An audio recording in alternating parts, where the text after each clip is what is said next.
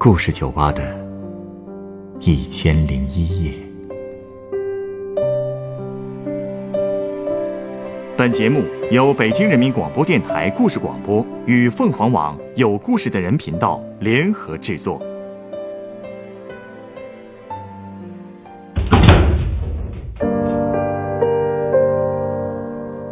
欢迎光临故事酒吧。今天，让我们一起听完昨晚那个客人没有讲完的故事。在这位客人的老家，有一个叫慧芳的女人，在知道嗜赌如命的丈夫为了钱杀死了自己的堂姐以后，为了孩子和家庭的完整，她竟然向警方隐瞒了真相。面对艰难的生活，她开始种植牛膝这种中药材，自己养家。可面对无可救药的丈夫，她又能做些什么呢？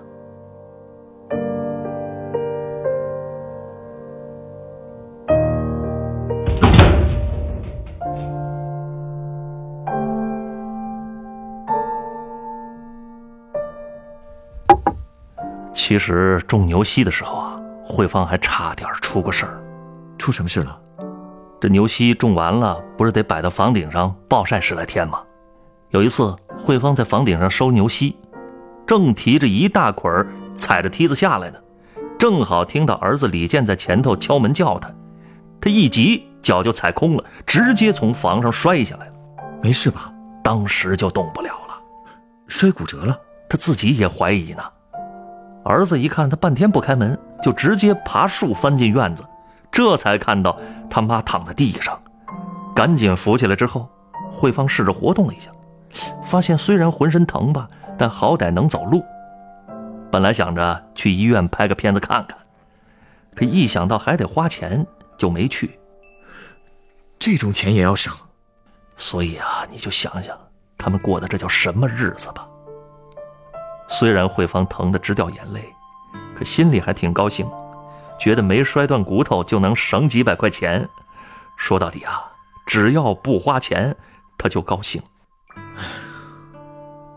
主要是他家里真没钱呢。零五年以后，他家就不断有人找上门，拿着李小涛的欠条要赌债。慧芳说：“这是李小涛的事儿，跟他一点关系也没有。你们要是敢强拿我家东西，我就报警。”其实他家里哪儿还有什么东西可拿呀？就一个放衣服的破箱子，儿子的书桌都是学校不要的，一张大桌子那也是砖头垒起来的。据说有两个来收赌债的人看了以后，还说了一句话，说这李小涛是个什么东西？然后扭头就走了。之后人家再也没来过。连外人都看得这么透了，慧芳到底什么时候才能明白这事儿啊？不是说了吗？他非要等儿子上大学，所以之前无论多苦，他都忍着。这李小涛啊，到后来已经把赌博当成生活的全部了，经常几个月不回家，偶尔回来一趟就是管慧芳借钱，还理直气壮地说等赢回本啊，就给他种山药。慧芳也不傻呀。每次都跟他大吵一架，有一次他们吵得太凶了。那天正好李健也在家里写作业，他竟然不吭不哈的拎着菜刀就往李小涛身上砍。啊，哎，不过毕竟还是个孩子，根本伤不着人。但这还是把李小涛给吓着了。他指着慧芳的鼻子大骂，说什么娘教育出什么儿子，连亲爹都敢砍，然后转身就走了。哼当初说是为了给孩子一个完整的家，让孩子有个爹，可现在呢，还不如没有呢。是啊，不过你也不能指望一个普通的农村妇女能一下子就把问题想得那么清楚，不是吗？好在后来啊，总算是熬到了儿子高考，考得怎么样？嘿，你别说，这李健啊，真挺争气的，考上了我们省的师范学院，正经的本科啊。不错呀，可不是嘛！慧芳甭提多高兴了，她也想把这个消息告诉给李小涛，也想让他这个当爹的给儿子掏点学费。可是眼瞅着就要开学了，整整一个暑假，这李小涛都没回来。他还真指望一个赌徒能掏学费啊？其实他知道李小涛在外面也会打点零工，否则他哪儿来的钱赌这么多年？慧芳本来想着，毕竟是亲儿子上大学。如果当爹的有心给儿子攒点学费，这不也能少赌点了吗？他对这个人，竟然还抱有希望。要说啊，其实他也有准备。这些年他是累死累活的干，早就攒够了给儿子上大学的钱了。他到底打算什么时候去报警啊？这种事儿，你应该能理解吧？其实如果不被逼一下，是很难真正下得了决心的。你的意思是，后来出了什么事，终于逼他做决定了？是啊，最后他不得不说了。出什么事了？儿子李健不是上大学了吗？大一上半学期结束后放寒假了，直到那个时候，李小涛都还没回过家，一直到了阴历二十九那天，李小涛才提了一块五花肉回来。慧芳看一家人难得团聚一次，就什么都没说。到了年三十晚上，三口人一起吃饭的时候，李健跟他爸说。自己的学费、生活费都是妈妈出的，新学年的生活费，希望他这个当爹的能给出一下。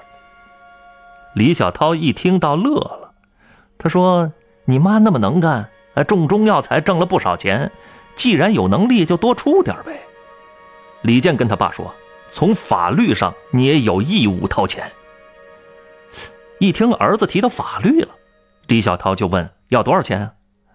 儿子说。一学期的生活费，他只要八百，八百不算多呀，是不多。可是你猜李小涛给了多少啊？他还真能给啊！我以为他一个子儿都不会掏呢。这还不如不给呢。他直接从兜里掏出一张五十的给了李健，而且还大言不惭地说：“这是压岁钱，儿子拿去花去吧。”那口气真跟给了五万似的。不过，因为慧芳一开始也没抱希望，所以就没拿这事儿当事儿。后来到了初五那天，李小涛说要去一趟镇上。李健本来以为他是要去筹钱，结果没想到一直到了初十，孩子都要上学去了，这个当爹的还没人影呢。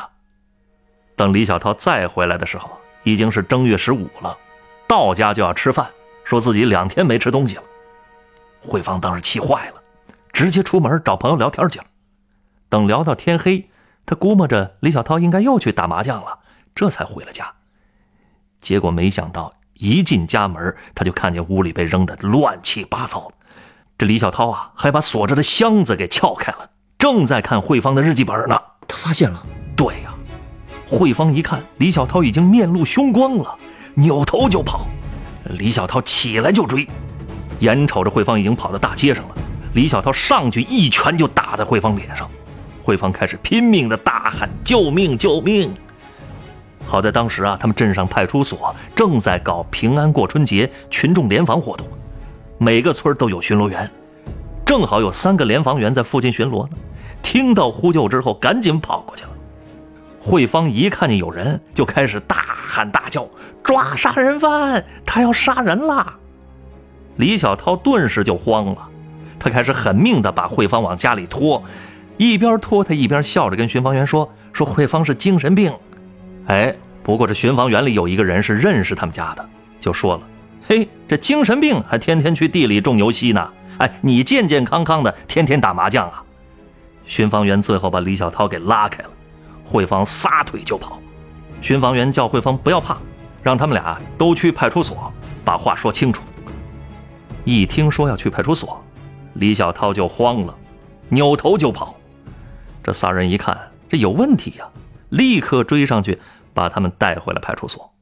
在派出所里，慧芳把十多年前李小涛杀死自己堂姐的事儿全说了，一下子惊动了县里的刑警大队。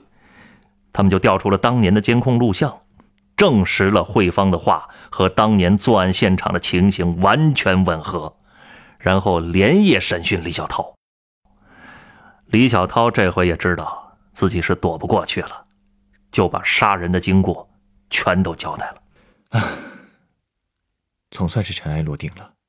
是啊，这件事儿因为太大了，十七年的悬案呢，终于破了。所以我们县里的电视新闻连续好几天都是滚动播出。李家人也都看到新闻了，大哥把一家人召集到一起商量怎么办，看是不是能想办法疏通疏通关系。一开始大家都不说话，最后还是李家三姐先开了口。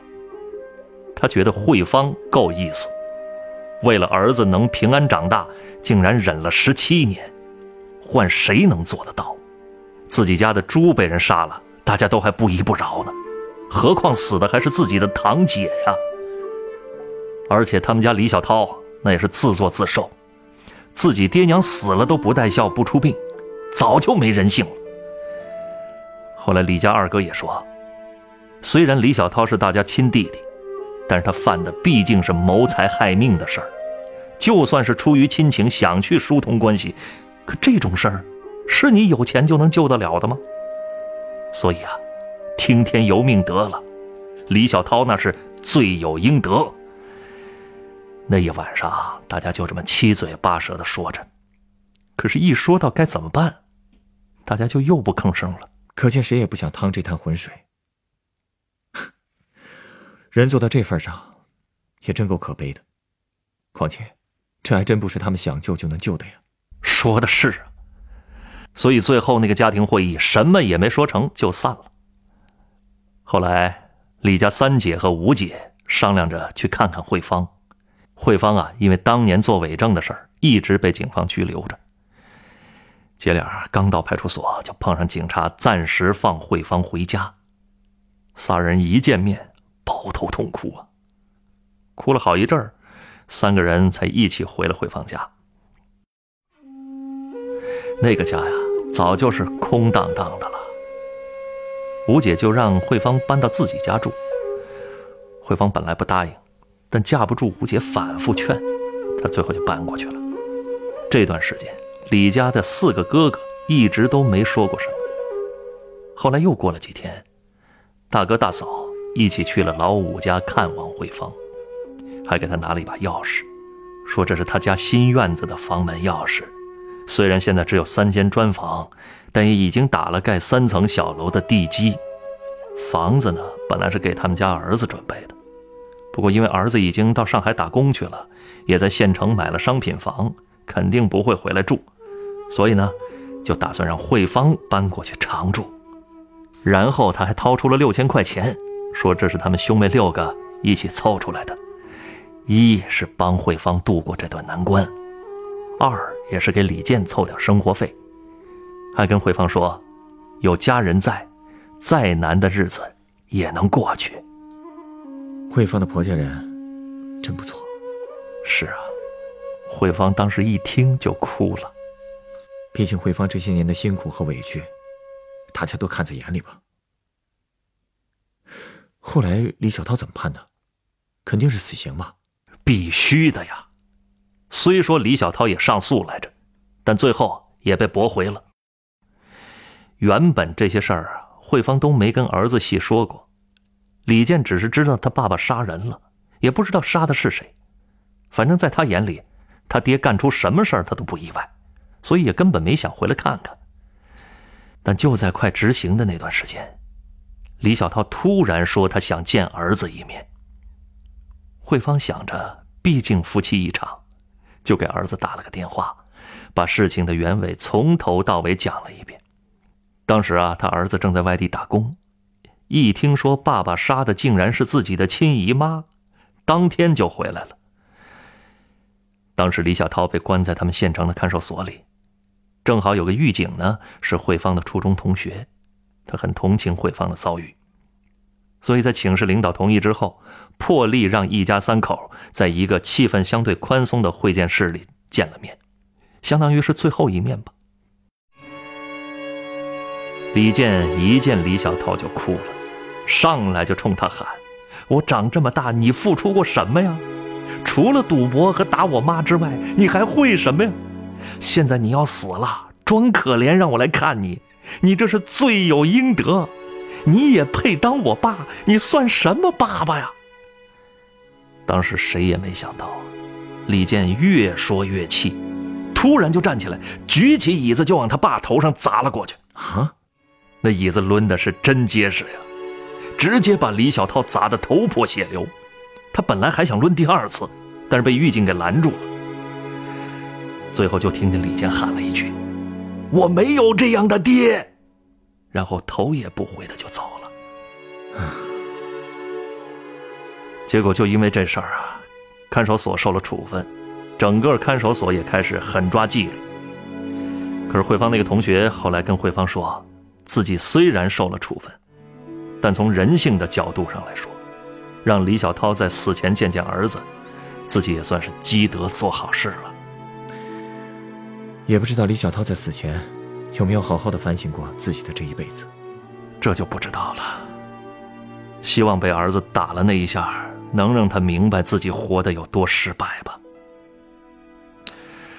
说执行那天吧，是李小涛的四个哥哥去收的尸，直接从刑场拉到火葬场火化的。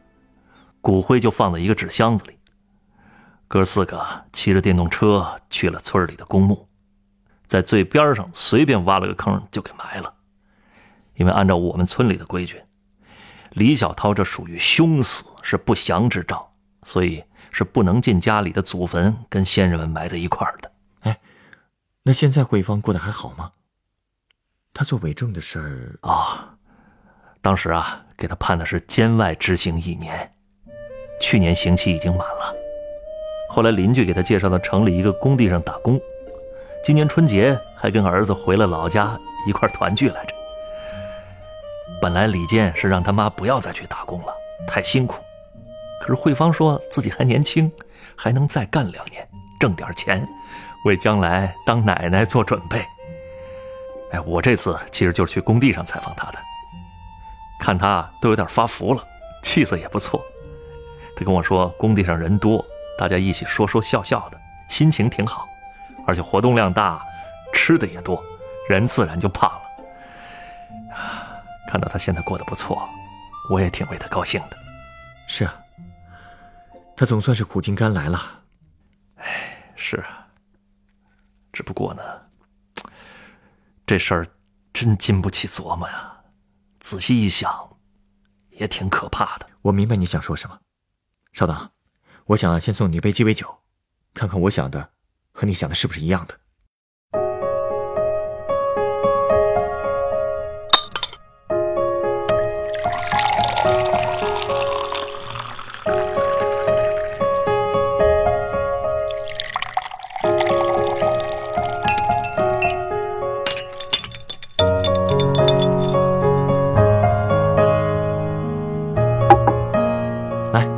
这是你的鸡尾酒，嚯，这金灿灿的酒，味道一定不错啊，可以尝尝看啊。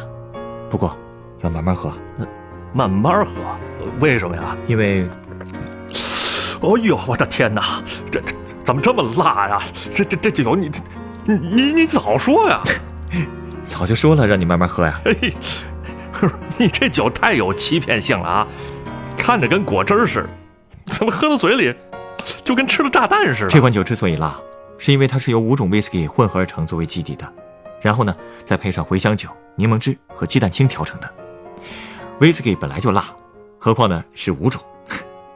哎呀，你是觉得我的故事太刺激了，所以要送我这么重口的酒啊？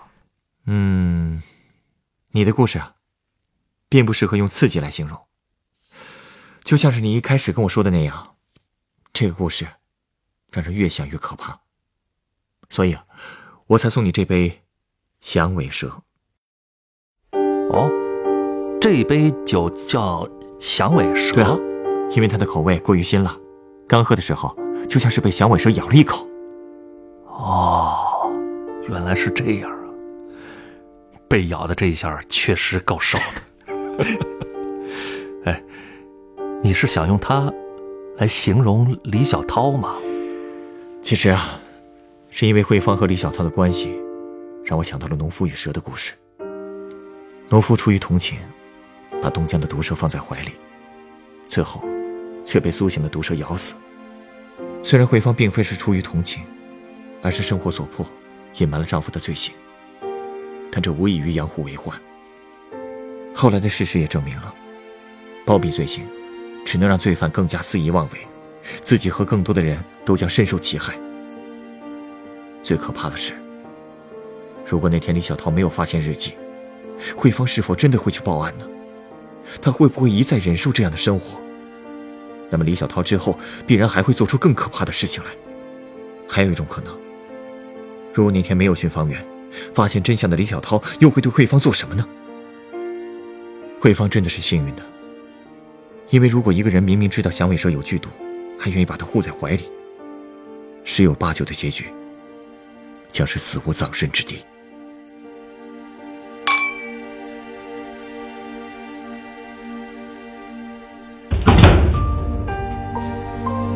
本故事选自凤凰网有故事的人独家签约作品。十七年后，她告发了谋财害命的丈夫。原作杨海滨，改编制作陈寒，演播张帆、陈光，录音严乔峰、董珂。